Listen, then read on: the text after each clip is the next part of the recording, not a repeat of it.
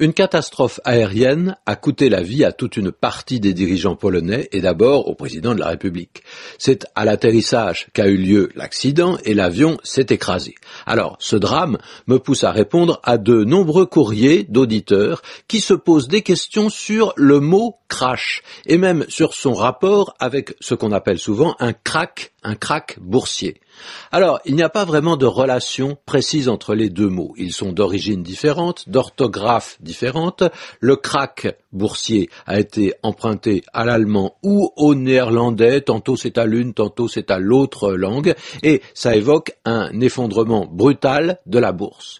Crash avec un C au départ, alors que le crack commence donc par un K, crash est un mot différent même s'il appartient à la même famille et si son origine expressive est semblable. Hein. Tout cela fait penser à un bruit terrible, inquiétant, celui d'une masse qui se brise, qui se casse brutalement, qui se démantibule, qui se disloque, qui se désintègre. C'est bien ça l'image du crash et de la catastrophe aérienne.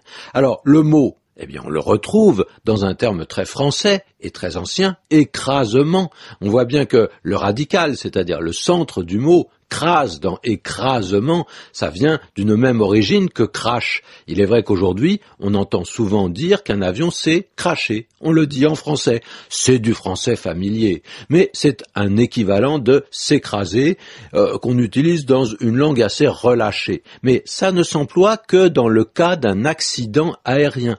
Par exemple, on dira ces pommes de terre s'écrasent facilement, euh, elles sont pratiques pour la purée. On ne dira pas ces pommes de terre se crachent facilement, elles sont pratiques pour la purée.